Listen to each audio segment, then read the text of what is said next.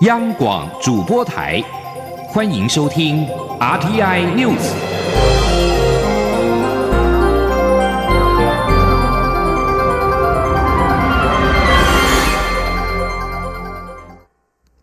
各位好，我是主播王玉伟，欢迎收听这节央广主播台提供给您的 RTI News 新闻。首先带您关注台湾的转型正义。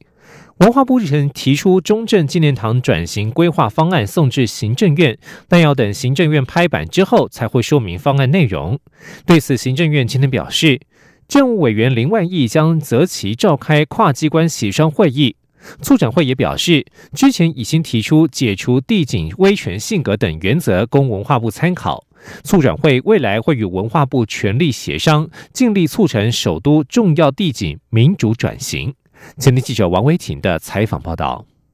中正纪念堂转型引发关注，文化部日前提出两项方案送行政院，等待跨部会协调。不过，文化部表示，要等行政院确认转型方案后，才会说明转型方案内容。根据了解，转型方案都不包括拆除建筑物。对于中正纪念堂转型的方案，行政院发言人古拉斯尤达卡三十一号表示，负责此案的政务委员林万亿元旦连假后就会开始准备召集跨部会协调。他表示，行政院重视中正纪念堂的转型，尊重文化部的建议，这是一个社会沟通的过程，必须充分听取部会意见和民间对话。古拉斯说：“认为这是一个社会沟通的过程，希望有更多的讨论。”社会的协调以及跟民间的对话，这个是基本的立场。促转会之前提出解除地景威权性格的原则，供文化部参考，包括三军一队撤出中正纪念堂、改变回廊植栽摆设、置换展览内容等。促转会发言人叶红玲表示，将在行政院的协商会议时再提出具体建议。他也强调，中正纪念堂转型是重大政策，必须有充分的社会讨论过程和收集各方意见。叶红玲指出，促转会非常重视此事，届时会尽力促成。首都地景民主转型，中央广播电台记者温威婷采访报道。今天是二零一八年的最后一天，新的一年即将到来，但您关心有哪些新制度即将上路？二零一九年新制有许多与财经有关。其中，基本工资连续三年调涨，月薪明年将从新台币两万两千元调升至两万三千一百元，时薪调整为最低一百五十元，年薪四十点八万元以下的小资族以及年所得一百二十三点二万元以下的四口小家庭免缴所得税。另外，邮局不再提供发票领奖的服务，统一发票兑奖 App 上线，全天候二十四小时及时兑奖。四大超商也加入领奖的服务。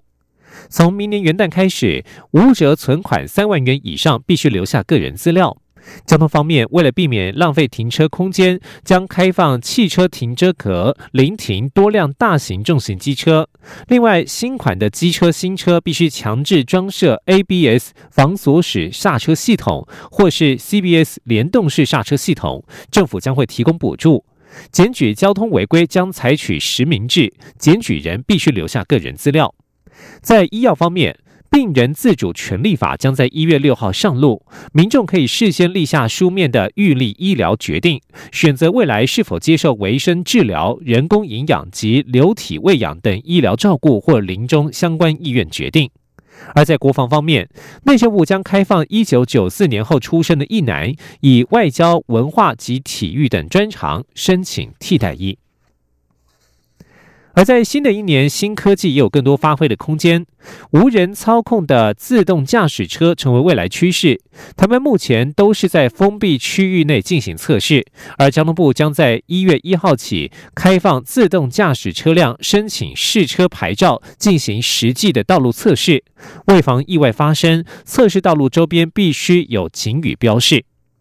交通部表示，目前台湾有科技或创新业者自行研发或引进国外无人操控自动驾驶车进行测试，但是过去都只在封闭的区域内进行试车。而从明年一月开始，交通部开放业者向公路总局申请自动驾驶车测试车牌，在一般道路上测试与传统运输工具共同行驶的情形。交通部指出，因为自动驾驶车仍然有风险存在，测试车辆在实际道路测试时，除了一般车辆必须遵守的规范之外，还有额外的规定。例如，一定要有随车人员在测试的道路四周必须设有警语标示，提醒其他驾驶人或路人注意。挂有测试车牌的自动驾驶车辆，在实际道路如果发生事故的话，会立即取消测试资格。明年元旦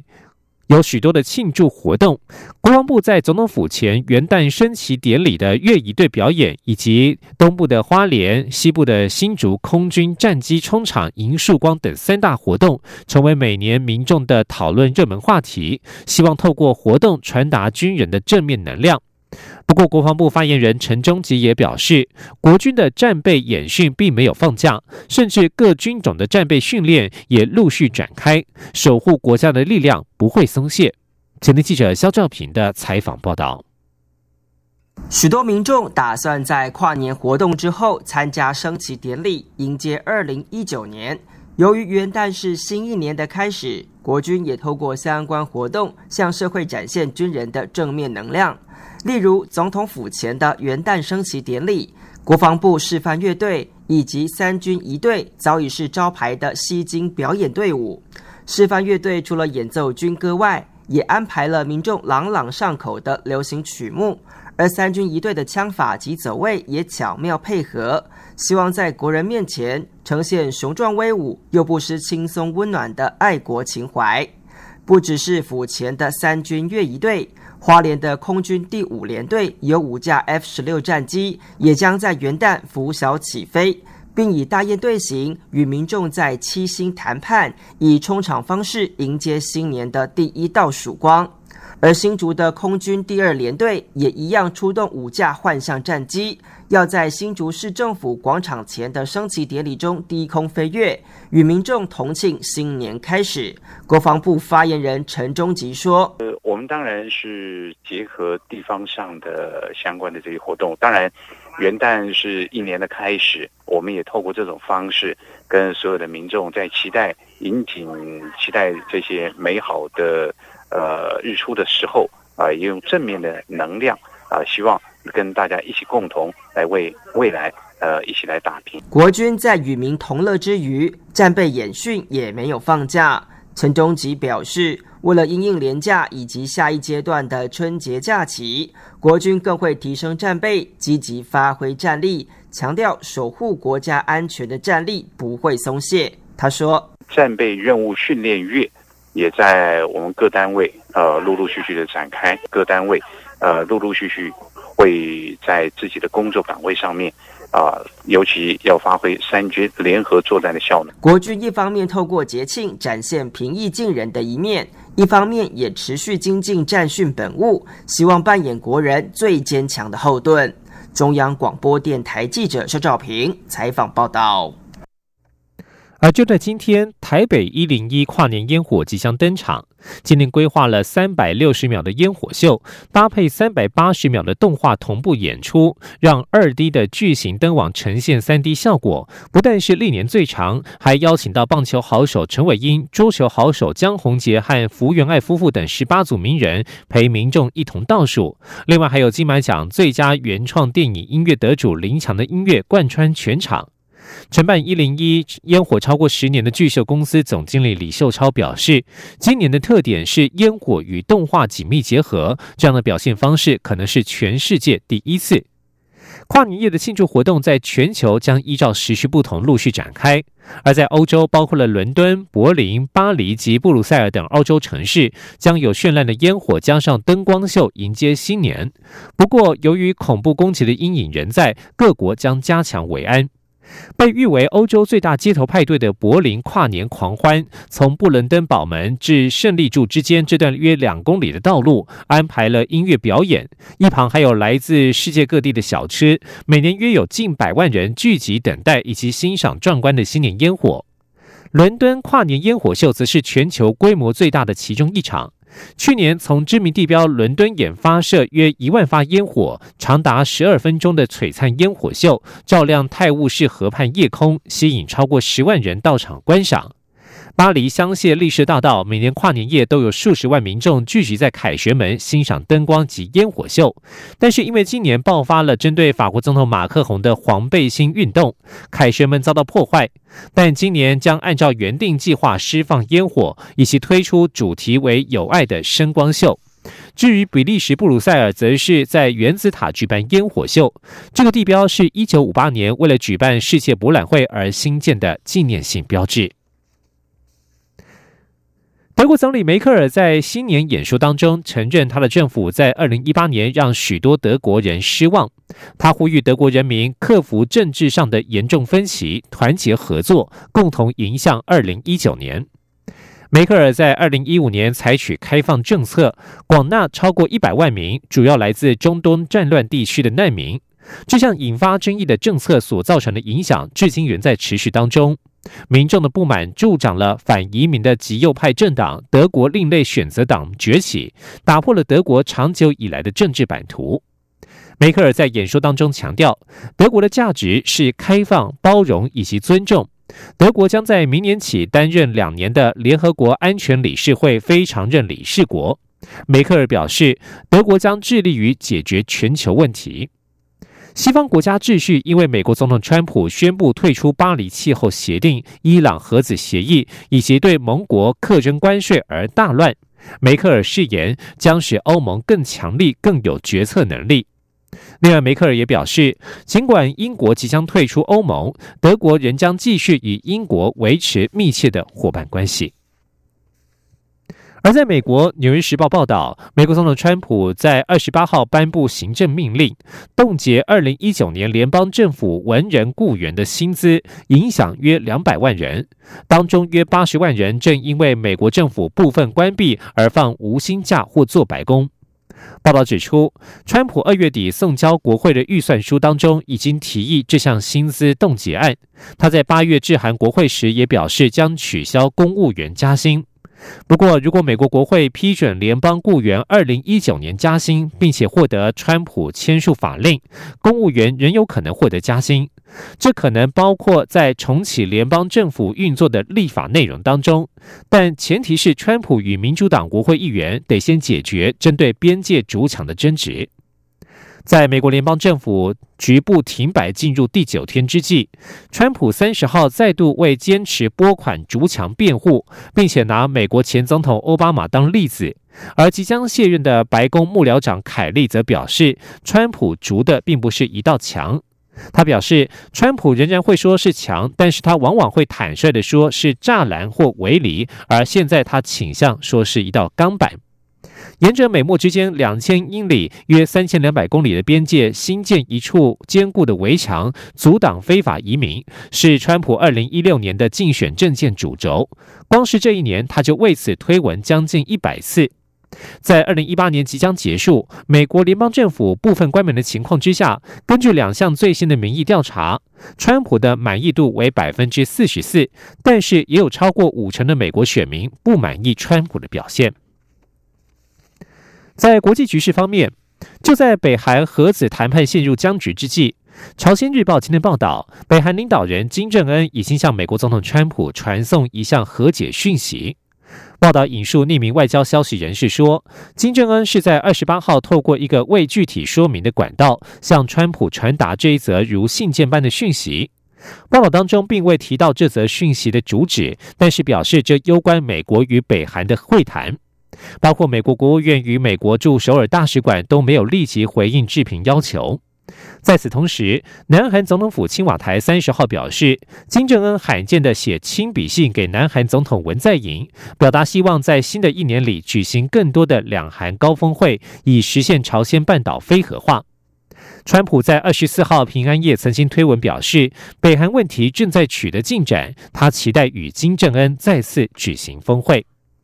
以上新闻由王玉伟编辑播报，稍后请继续收听央广午间新闻。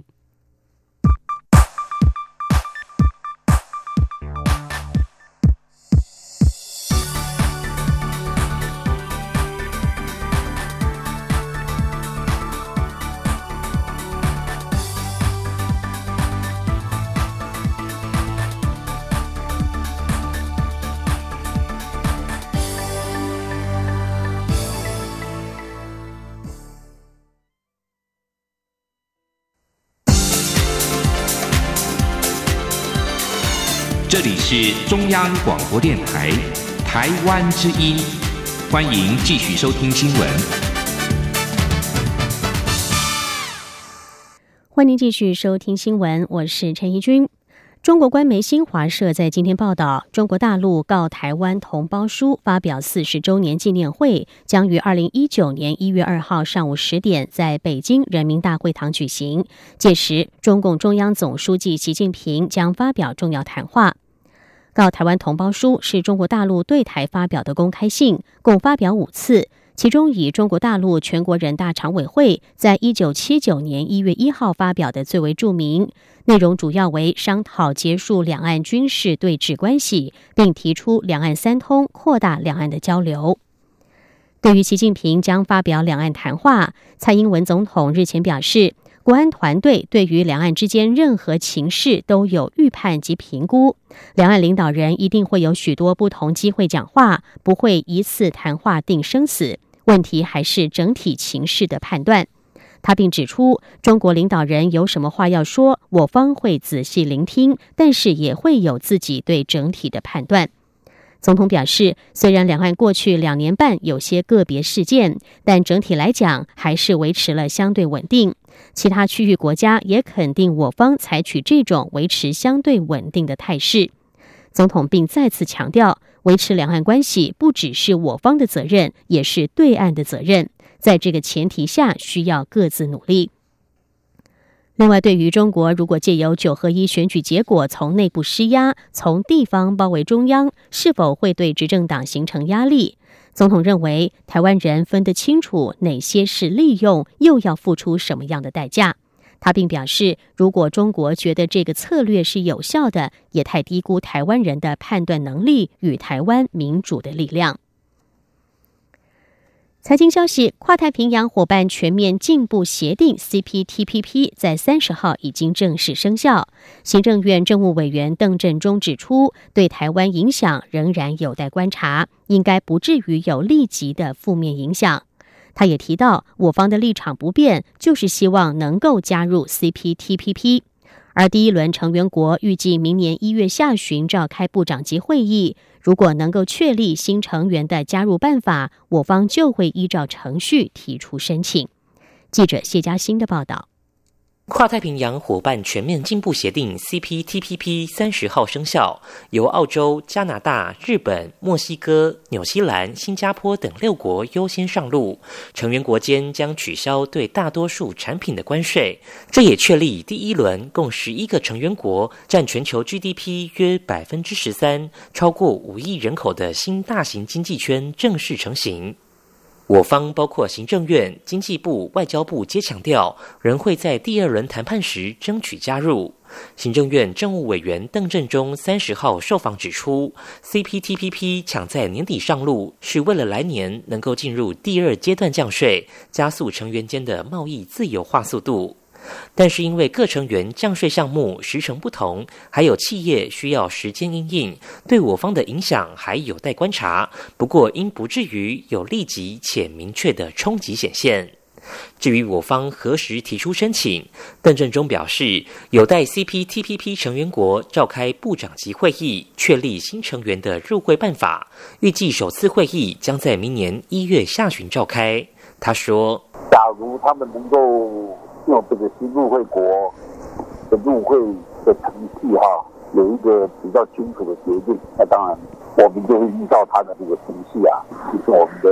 申请啊哈，我们总是希望能够获得多数国家的支持，能够早一点开始进行谈判。至于反日本核灾区食品公投过关，邓振中回应，日方已对此表达失望。不过我方会持续沟通，盼日方能够谅解。另一方面，台湾向其他成员国争取入会支持的工作也没有停歇。中央广播电台记者谢嘉欣采访报道。教育部近日邀请了越南高中访问团来到台湾交流。教育部表示，台湾的继职教育多元卓越，符合越南现阶段社会经济发展的需求，希望成为越南高中学生留学的重要选项。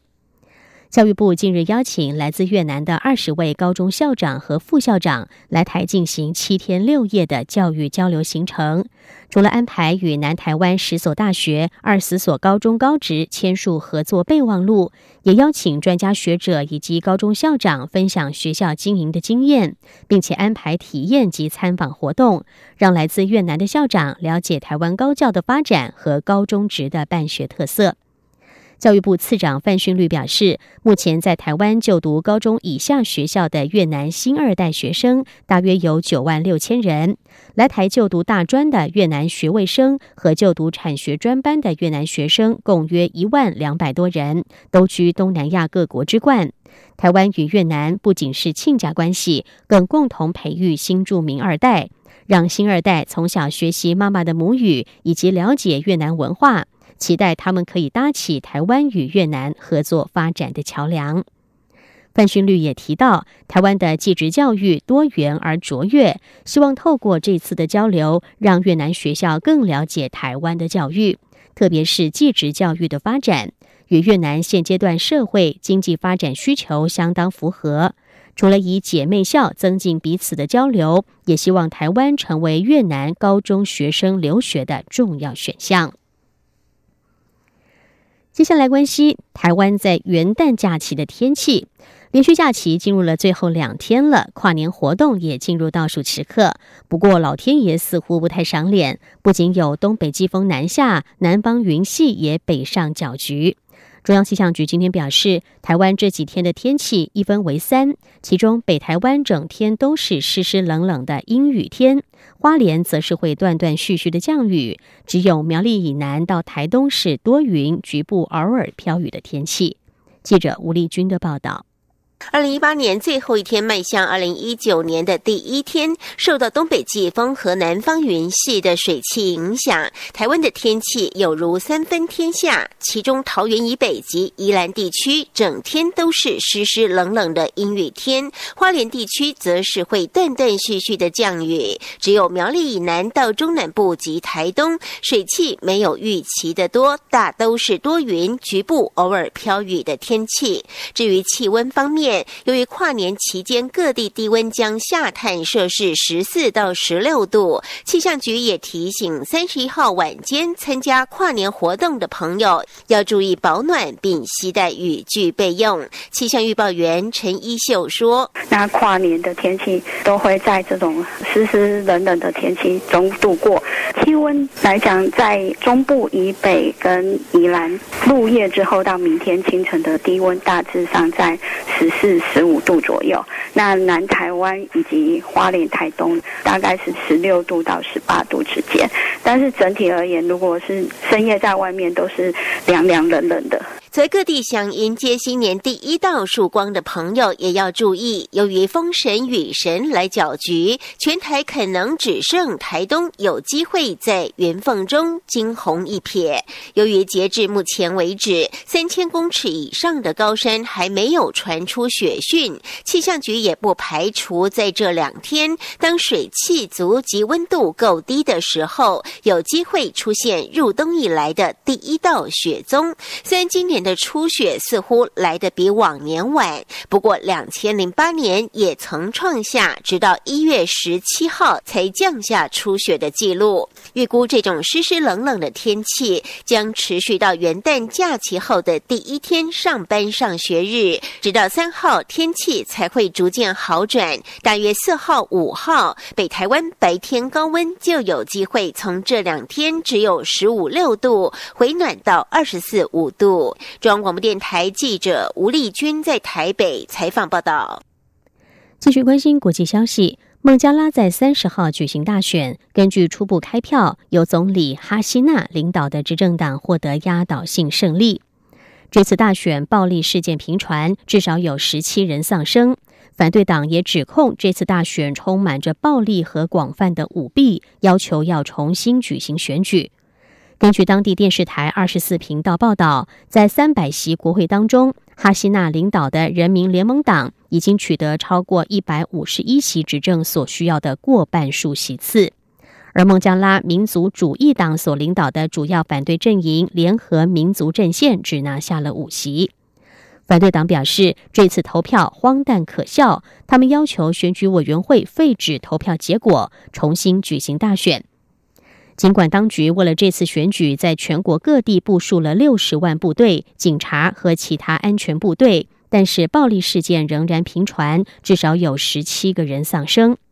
今年七十一岁的哈希娜已经执政长达十年，他因为提振了孟加拉经济以及接纳缅甸洛辛亚难民而备受赞扬。但是批评者认为，哈希娜为了紧抓权力，实施独裁统治，并且镇压反对者。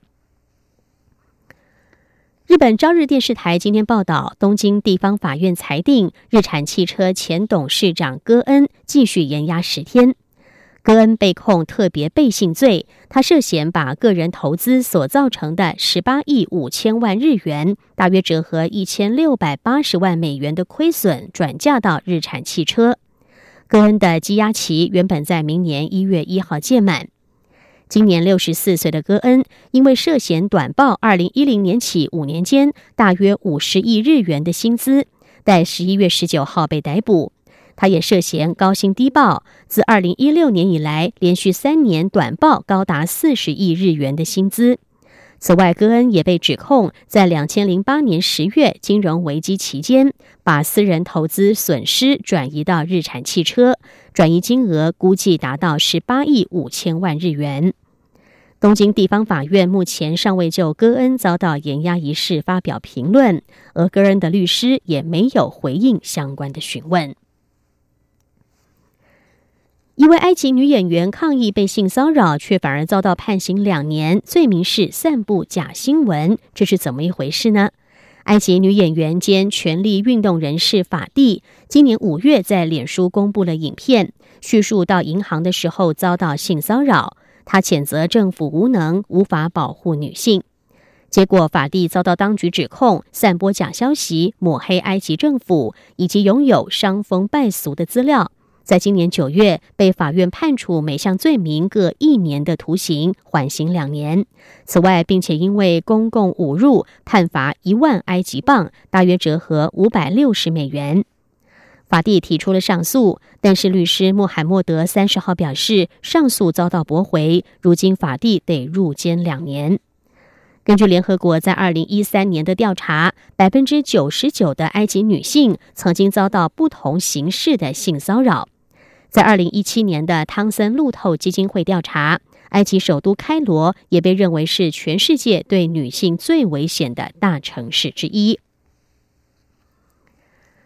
距离英国脱欧大限不到三个月的时间，但并不是每个人都期盼与欧盟分手。爱尔兰外交部在今天就表示，二零一八年申请爱尔兰护照的英国公民人数增加了百分之二十二。今年以来，有将近十万名符合资格的英国人试图透过向距离最近的国家申请护照，来保住他们的欧盟公民权，人数高于去年的八万一千人，以及决定脱欧之前二零一五年的四万六千人。至于在北爱尔兰方面，二零一八年护照申请成长百分之二，北爱公民可以同时拥有爱尔兰和英国的护照，因为北爱是联合王国的一部分。英国将在明年三月二十九号正式的脱欧，但是在英国国会计划下个月表决之前，双方所达成的分手协议草案仍然陷入了僵局。这也开启了从无贸易协议脱欧到完全取消脱欧的一连串的可能性。南韩环境部在今天表示，从二零一九年一月一号开始，南韩的大型超市要全面禁止使用一次性塑胶袋。